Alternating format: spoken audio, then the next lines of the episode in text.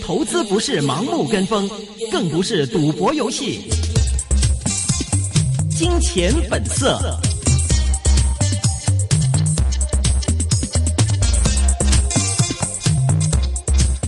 好的，欢迎收听，今天是二零一六年三月一号星期二的一线金融网。那么这是一个个人意见节目，嘉宾意见是仅供参考的。今天是由敬业还有城市大学的客座教授陈凤祥 Wilson 以及我阿龙为大家主持节目。首先，请大家好。带我们回顾今天港股的收市表现。好的，那我们来看一下今天这个人行降准刺激港股高开。今天早上呢是有高开一百四十八点，报在一万九千二百五十九点。不过内地官方制造业 PMI 则逊于预期，所以港股在午后呢是有倒跌三点，低见到一万九千一百零八点。不过呢，沪指下午反复上升，港股升势起重启。那这个尾市呢更是一度涨。最多是三百零八点，高见到一万九千四百二，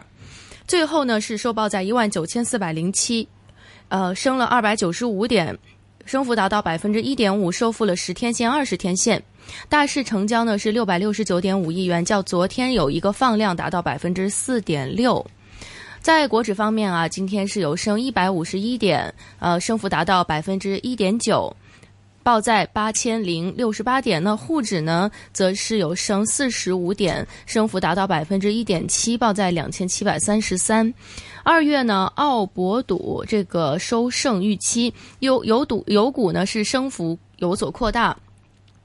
在二月份，澳门博彩收入一百九十五亿元，按年是微跌百分之零点一，市场则是预期跌百分之二，所以是好过了一个市场预期的。消息公布以后，金沙升百分之零点七，报在二十七点三元，盈余跌幅收窄。最终跌百分之零点八，报在二十五块九。美高梅呢有升百分之一点一，报在九块。油价呢在周一，也就是二十九号上涨。呃，此前中国采取提振经济措施，下调存款准备金率，而油组及美国的这个呃石油产量下降，加上沙特誓言要限制市场的波动，支持油价走势。所以这个汽油呢，在于亚洲交易时段有所上升，油股。升幅扩大，中石化、中石油、中海油分别都升百分之四点九、百分之三点四及百分之四点一一。昆能呢更是升幅最大的一只蓝筹，达到了百分之五点四，报在五块八毛六。本地地产股方面，长实地产升百分之三点三，报在四十一块一。该股在午后录得一手五点九亿元的大大单啊，这个新地也是录得了三千四百八十三万元的大单。呃，在这个股价是升百分之二点八的情况下，报在了八十九块三。水泥股有资金的追捧，内房股也见到了不错的涨势。腾讯科技料去年纯利增一倍，涨百分之四点三，报在零点三六元。同业的酷派集团呢，也是涨百分之六点一，报在一块两毛二。两会将至了，市场憧憬有一系列的扶持基建的投资政策出台，A 股水泥股有上涨的这个趋势。呃，本港水泥股也是跟升的，安徽海螺涨百分之七点四，中国建材涨百分之六点四。二月的百房百城房价呢，六十一成涨了，呃，这个六十一成有所上涨呢。润地、中海外等龙头内房分别都有升百分之三点三到百分之三点零，上至也是升百分之四点二。呃，昨天盛京银行呢是有三亿股的这个恒大地产有升百分之四点三，人行。准备呃，人行降准利好内银股，那工行有升百分之一点八，建行有升百分之一点三，交行有升百分之一点六。那现在我们的电话线上是接通了第一上海首席策略员叶尚志叶先生，叶先生你好。哎，你好，主持人你好。哎，Hello，叶先生。叶先生想问一下，今天其实港股的市还是 A 股的市，其实我觉得走的是比较特别，因为其实你看今天早上是个低开，降准的话不算是一个完全的利好的反应。那么之后 PMI 数据出来之后，它也没有出现说急速下跌，可能也没有反映出来，但是反而在午后突然是有一个拉升。今天的市的一个走势的话，您今天的看法怎么样？嗯，我想这个因为是早前大家的一些啊这个经验吧，哈，因为在早前嘛，就是其实都不是第一次这个降准，那么在早前呢，就是都降准降了好几次，那么出来的反应，大家也可能还记得，就是每一次都是先高开，然后就是有一个下跌嘛。嗯，所以对于这一次的一个降准，其实市场里面的反应呢，其实也是比较谨慎的。那么，但是总的来说，你看到啊、就是毕竟早前就是因为 A 股还站在一个相对的高点，那么当时呢，其实总体的这个运行的态势呢，也是往下走嘛。嗯所以一些降准之后呢，啊、a 股会先高开，然后就是有一个下挫。那么，但是这一次我们也看到，因为 A 股都已经调整到了一个上周的低点，所以你可以看到降准出来呢，跟早前的一个反应是不一样的。但是市场里面还需要进一步的一个验证。所以呃，一开盘的时候，你看到市场里面没怎么样的反应的，但是往后你看到慢慢的，确实 A 股都已经站到了相对低点。那么降准啊，还有后面的一个两会的会议出来呀、那么市场里面其实信心就是慢慢回来了哈，所以你看到是一个先平开，嗯有一些震动，往后呢啊到了尾盘的时候就是有一个拉升的这种情况了，所以总体我们觉得是一个比较正常的反应啊，嗯也看到确实啊市场里面啊包括啊人民银行这边降准啊。那么还有下周，其实外围包括欧洲央行也就会开啊一个一次会议，嗯那么是不是会啊、跟早前的暗示一样，会加大这个量宽的一个啊、这样的一个计划呢？那么所以后面我们觉得应该还是相对比较正面。相对比较正面。您现在对后市的看法的话，您的正面会预期说恒恒指目前来看有机会再上到两万点吗？嗯，确实有这样的机会哈，嗯因为啊、呃今天你看到呢，就是有几个方面大家可以相对比较关注的。第一呢，就是交易量是慢慢的有所这个提升的。那么今天的交易量，港股是增加。对啊，这个也是起码是过去二十天的一个平均数那个数字可以回回来了，嗯，因为早前也是五百多、六百多亿嘛，那么今天也是慢慢的有所这个增加，那么成交量的一个增加也说明了可能资金回流的这个信心是有所这个增加的，那么这个可能也是受惠于这个降准的这样的消息的一个影响。啊、除了这个交易量有所这个增加之外呢，啊、大家也可以看得到了啊、就是一些啊、权重股啊啊、早前就是只有两个在领奖嘛，一个就是石油股，嗯一个就是澳门博彩业的股份。那么今天啊、除了这两个板块呢，还是保持一个上攻的势头之外呢，也可以看到包括腾讯啊、也看到一些香港的一些地产股啊，其实今天也是走的不错的。哈，所以如果在权重股有一些还是接力跟上去的话呢，那么对于大盘这边总体的动力，我们看应该是有所这个提升的。所以啊啊、是到了一个比较关键的时点嘛，哈。如果因为你看过去的十一个交易天呢、恒指呢其实也是一个反复的这样的态势，主要上落的范围是在一万八千九百到一万九千五百点这个区间之内的。那如果现在你看到交易量是提升了，啊、权重股也是一个一个跟上来了，那么也到了一个关键的时点。如果未来或者明天是能够有这个交易量进一步增加，配合来突破一万九千五百点的话呢，也就是突破过去十一个交易天的一个整固区的话呢，那么一个有效的一个突破，我们觉得有机会发生的。那么如果是这样的话呢，后市恒指有机会朝着两万点来进发。嗯挺好啊。光涨到房地产股还是表现不错。嗯如果是这样的话，到底内地今天光涨到了房价往上走，市场怎么看这个情况？好事还是有担心呢？嗯，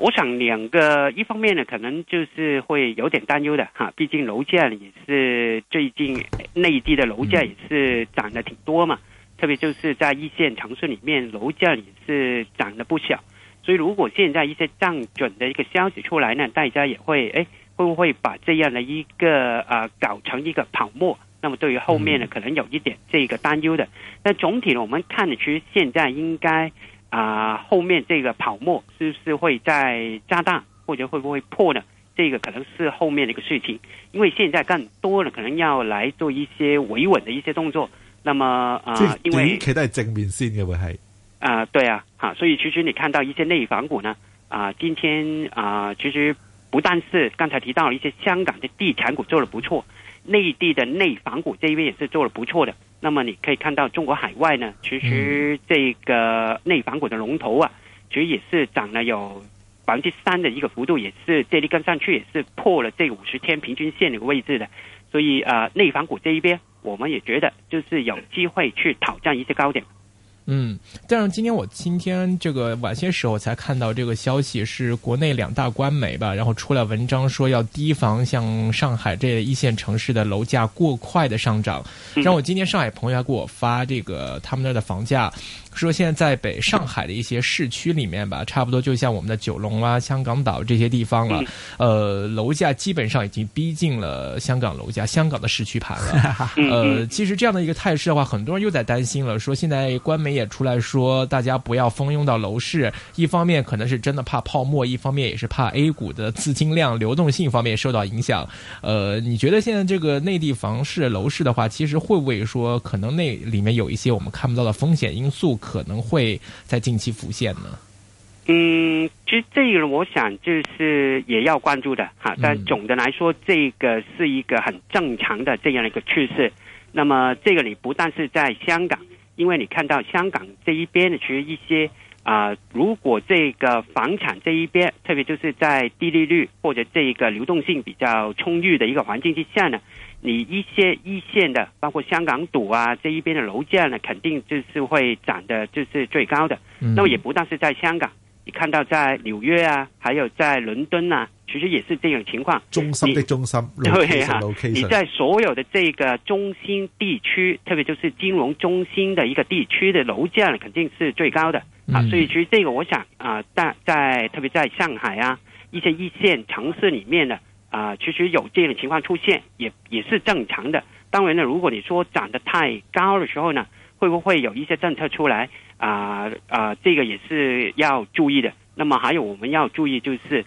如果在一些包括香港这边有一些辣椒都已经出来，那么一些在内地那一边早前一些调控的一些政策，包括是不是进一步加快去把一些房贷啊、首付啊这一边降下来呢？其实这个，我想这一边也是有一定这个监管，因为啊，虽然你说最近对于房产这一边啊，政策面呢是比较利多的啊，但是你看了一些啊，包括像啊，把这个房贷的一些首付啊、限购令啊、这一些撤销啊，这些其实大体上都是体现在三四线城市里面的，在一线城市没有这样的一个放开的啊，所以其实你看对于啊一些监管方面。包括对于这个房贷这一边，在一线城市，我们觉得还是有一定这个监控，所以楼价是涨了。但是如果你说在一线城市里面，会不会有一个很大的一个崩盘呢？我们觉得暂时没看到这样的风险。嗯，那在地产这个内房股的选择上面的话，会不会说因为因为这个中央在一线城市它的这些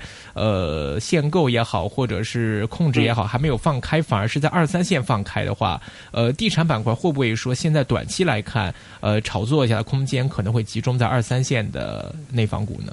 嗯，我想这个也不一定啊，因为你看的就是最后。是不是也会从一线城市，就是扩散到一些三四线的城市里面的房价也是拉上去了？那么啊，这个我们还是要进一步步的来做一个观察，因为毕竟目前呢啊，大家啊其实还是有一定的这个保留嘛。那么还是看到一线城市的楼价在涨嘛，但三四线的城市是不是有这样的一个购买力，也有这样的一个扩散呢？那么现在我想还没到了这样的一个临界点呢，好，所以如果你说对于一些啊内房股，如果他们的业务是在三四线城市的，那么是不是能够也受惠于现在一线城市楼价的上涨？那么股价他们也会啊拉得很高呢？那么这个我们还是有一定这个保留。那么当然，如果大家对于这个房地产的这一边也是比较关注的时候呢？啊，内房股总体应该会有一个比较好的这个关注，